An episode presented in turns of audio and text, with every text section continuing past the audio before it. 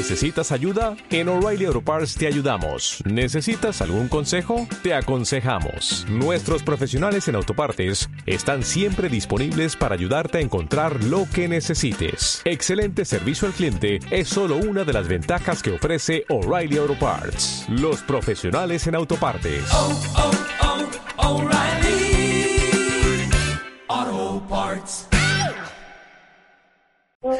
Difícil porque Oh, porque, o sea, por un lado están los, barrios eh, que uno, que están vinculados a, la vida de uno, el lugar donde uno vivió, donde vive, eh, con el problema que tengo yo, que, desde, desde el año 92, hace 30 años, que vivo en un lugar que es limítrofe.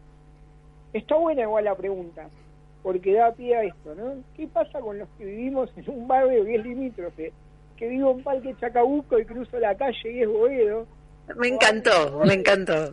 Caballito, ¿cuál es mi barrio? ¿Cuál es tu barrio? Claro. Claro, cruzo la calle y que, me fui a otro barrio. Eso, eso por un lado, ¿no? Además de me crié en Parque Patricio, en otro barrio, hasta los 15 años. Pero todos esos lugares, eh, bueno, especialmente este lugar donde vivo hoy, tiene algo especial, pero claro, son tres barrios distintos. Eh, es mi barrio, digamos. Bueno, y de... Ahora, pará, pará, sí, dale. Ahora, yo soy muy fan del centro de Buenos Aires. A ver. Ah, mira. Muy, muy. O sea, a pesar, yo creo que tengo más centro que barrio, digamos. A pesar de que el libro se llama Buenos Aires tiene barrio, eh, soy muy fan de, lo que sería, bueno, hoy es, eh, catastralmente es San Nicolás, ¿no? El barrio. Mm. Eh, bien, bien de, del centro de, la ciudad. Del barrio porteño, sos, de, de, ese de antes. Claro, ese del que... Porque uno, a ver, ese es un tema, ¿no? Yo me crié, bueno, en Parque Patricio, después me mudé acá, pero eh, siempre mantenía como una vida barrial, ¿no? O sea, yo me acuerdo que iba, vivía en La Rioja, Inclán, y íbamos al, cine arriba, que hoy no hoy es un templo evangélico, que estaba a, tres cuadras. Eh, hoy me parece una pavada, ¿no? Tres cuadras. Pero para mí llegar hasta Avenida Caseros, me acuerdo que tomar un colectivo que pasaba por Avenida Caseros, que pasan un montón, para mí ya era como una cosa lejos, ¿no? Y estaba a cinco cuadras. Eh, y me acuerdo que cuando venían las vacaciones de invierno, eh, íbamos a los cines de Boedo, digamos, que eran más grandes el cine Cuyo especialmente, ¿no? Como que era algo mejor, digamos, eh, y era un poco más lejos. O sea, es muy acotado el mundo que tenemos muchas veces cuando somos chicos. Eh, y es como que el centro es un mundo, era algo por ahí de un fin de semana, y es algo como que uno descubre más de, de grande. Mm, eh, es verdad, es verdad eso. Y a veces por obligación lo descubre, ¿viste? O porque tenés que ir a un trabajo, porque eh, por algo de estudio. Eh, no son lugares que uno elige ir a pasear. Claro, cuando uno más o menos ya, yo me acuerdo que cuando uno eh, era ya más grande, adolescente y, y bueno, tenía más libertad, me di cuenta de que podía caminar por donde se me cantaba, no sé cómo explicar o sea que podía ir llegando al centro o, volver a mi casa, eh, que podía ir por, por donde quisiera como, como que no tenía más limitaciones. Este, y así fui descubriendo un montón de, lugares. ¿Qué te llevó a escribir el libro? Bueno, en realidad fue una idea de, de, mi compañero Víctor Covielo. Eh, Víctor, eh, ah, pará, hago una salvedad. El libro se llama Buenos Aires tiene barrio. Sí. No, Buenos Aires tiene un barrio. No, no, no. Este, tiene, Buenos Aires tiene barrio. Es la historia y historia y leyenda de los 48 barrios porteños. Eh, con Víctor nos conocemos de, de la vida, de, yo sigo sus libros, él sigue los míos. Y, y un día no, nos encontramos y me hizo esta propuesta hacer, yo, yo trabajo con, con estos temas diariamente, sin ir más lejos. Hoy, hoy eh, llegué hace un rato a hacer una caminata eh, toda la mañana, el mediodía, por la calle Centenera, decimos la, radiografía de la calle Centenera desde Pompeya hasta Primera Junta. Yo trabajo en patrimonio, hacemos muchas actividades y pertenezco a la Junta de Estudios Históricos, la central de la ciudad que nuclea a las distintas juntas de estudios históricos que tiene cada uno de los barrios de la ciudad, eh, que son ONG, ¿no? sin fines de lucro. Leonel, eh, contanos, contanos alguna historia y secreto, lo último que encontraste, a ver, de algún barrio. Uh, no sé, te puedo contar un montón. Eh, mirá, siempre cuento por ahí porque es algo, algo llamativo. Eh, es, es en el centro, en la zona de Montserrat, eh, donde hoy está el edificio de Obras Públicas. Mm. Ahí hubo, ahí enfrente hubo una plaza de toros, la plaza de toros eh, de Montserrat, y había una, una callejuela que fue conocida como, como la calle del pecado una vez que se cerró la plaza de toros. Esto estamos hablando fines del siglo XIX. Mm. Eh, para 1810 más o menos era, era la zona liberada que había en Buenos Aires, donde no, no actuaban las fuerzas policiales, donde eh, valía todo. Una zona de prostitución, de pulpería, de gente de mala vida.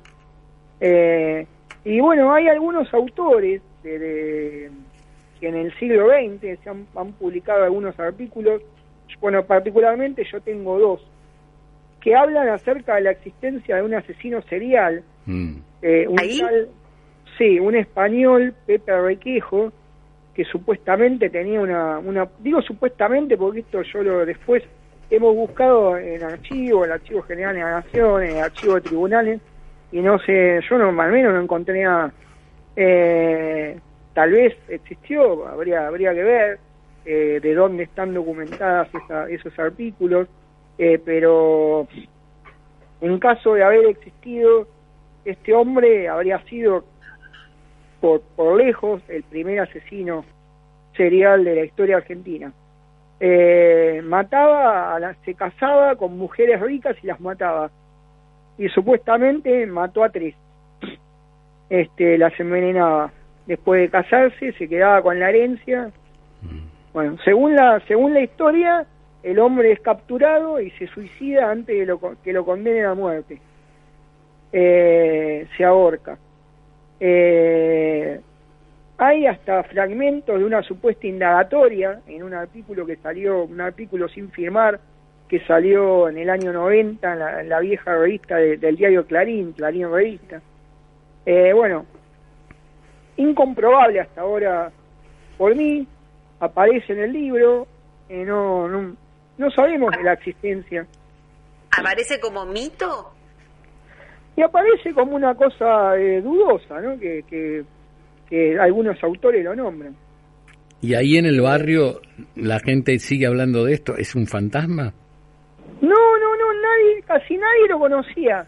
O sea, era, era un dato que, que yo lo di a conocer eh, en un libro mío anterior que se llama Leyendas Porteñas, y ahí cito bien, explico eh, cuál, es, cuál sería la fuente, eh, pero prácticamente ahora recién empezó a aparecer algo en Google, si buscas hace, hará dos años, incluso la nota de que te digo de la revista de Clarín está escaneada en una página y se puede ver. Eh, pero me ponías hace unos años, ponías en Google Pepe Requejo y no salía nada. Eh, no, es una cuando, que no es... Cuando, cuando vamos al, al título del libro, ¿no? De esto que, que decías vos, Buenos Aires tiene barrio. ¿Qué, ¿Qué condimentos o qué características son las de las de el barrio de Buenos Aires en general, la de tener barrio? Es, eh, a ver, es, es algo particular, ¿no? La palabra eh, barrio viene, es una palabra, viene del árabe, sí, que, que del árabe barri, que significa exterior o afuera. Eh, las antiguas ciudadelas de, de, las ciudades islámicas, todo lo que estaba fuera de la muralla, digamos, de la Medina, era el, era el barrio, digamos, el, el arrabal o el barrio, lo del exterior. Eh, con lo cual ahí ya tenés un dato, ¿no? Es barrio o centro lo mismo. Hoy el centro está conformado por barrios, pero el término significa en realidad lo que está alejado del centro sería. Este, y eso es todo un tema porque los, los vecinos que viven y que se criaron en, no en los barrios del centro, qué sé yo, no sé, San Telmo, Retiro, y los barrios más céntricos, este, es como que, que muchas veces está toda esta, esta idea de la jungla de asfalto, ¿sí? la ciudad que es imposible, el transporte público, los piquetes, el tránsito, la locura, ¿no? Todo lo que es Buenos Aires. Eh, y hay gente que eso lo odia, ¿sí? Y dice, bueno, eh, esta ciudad de M, ¿no? Pero no le, no le toques el barrio donde se crió.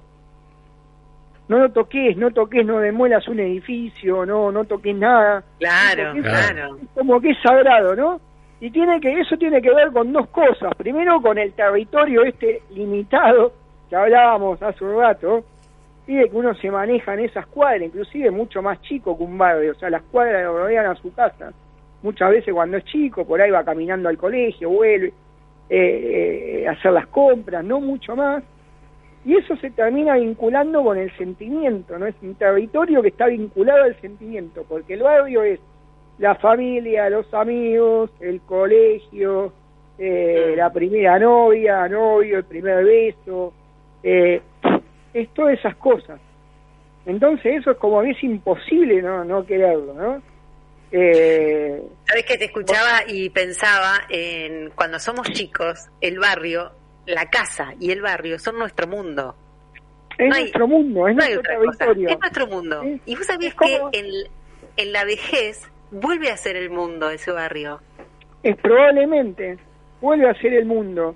Y Porque uno no tiene la posibilidad de, cuando es mayor, de movilidad y, vuelve a lo cercano, vuelve a lo cortito, viste, a lo que queda ahí nomás, a lo, y, hay una recuperación de ese barrio por más que no sea el mismo.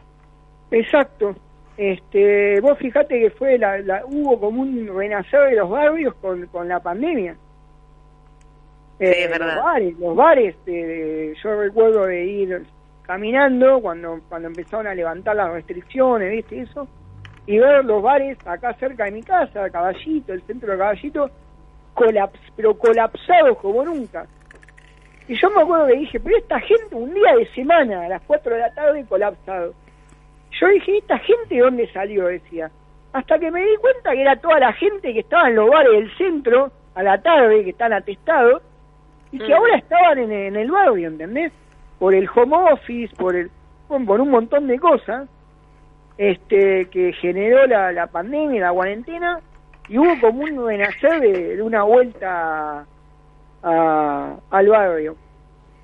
Este, y otro otro tema que no se puede separar es el fútbol también, ¿no? El club del fútbol que uno es hincha, y muchas veces en determinados barrios está ligado, pero estrechamente, totalmente. Eh, hoy en esta caminata que te digo hablábamos de eso, ¿no? de los barrios que atravesamos y que hay clubes de fútbol que, se ven, notan las pintadas, vos vas caminando las paredes y ves determinado club y dices, bueno, estoy, ves un escudo Atlanta y dices, bueno, estoy en Villa Crespo, ponele que venís distraído con un bondi y ves eso decís, digo, esto, Boys, ah, bueno, estoy en Floresta, en Montecastro, o sea, ya sabés que entraste a un determinado territorio por las pintadas. Eh, es fabuloso eso. Leonel Contreras, historiador, gracias por llevarnos al barrio, ¿eh? volver al lugar, como decís, donde nacimos, a los recuerdos. ¿eh? ¿A, vos te gusta, decirse volver al... Bueno, vos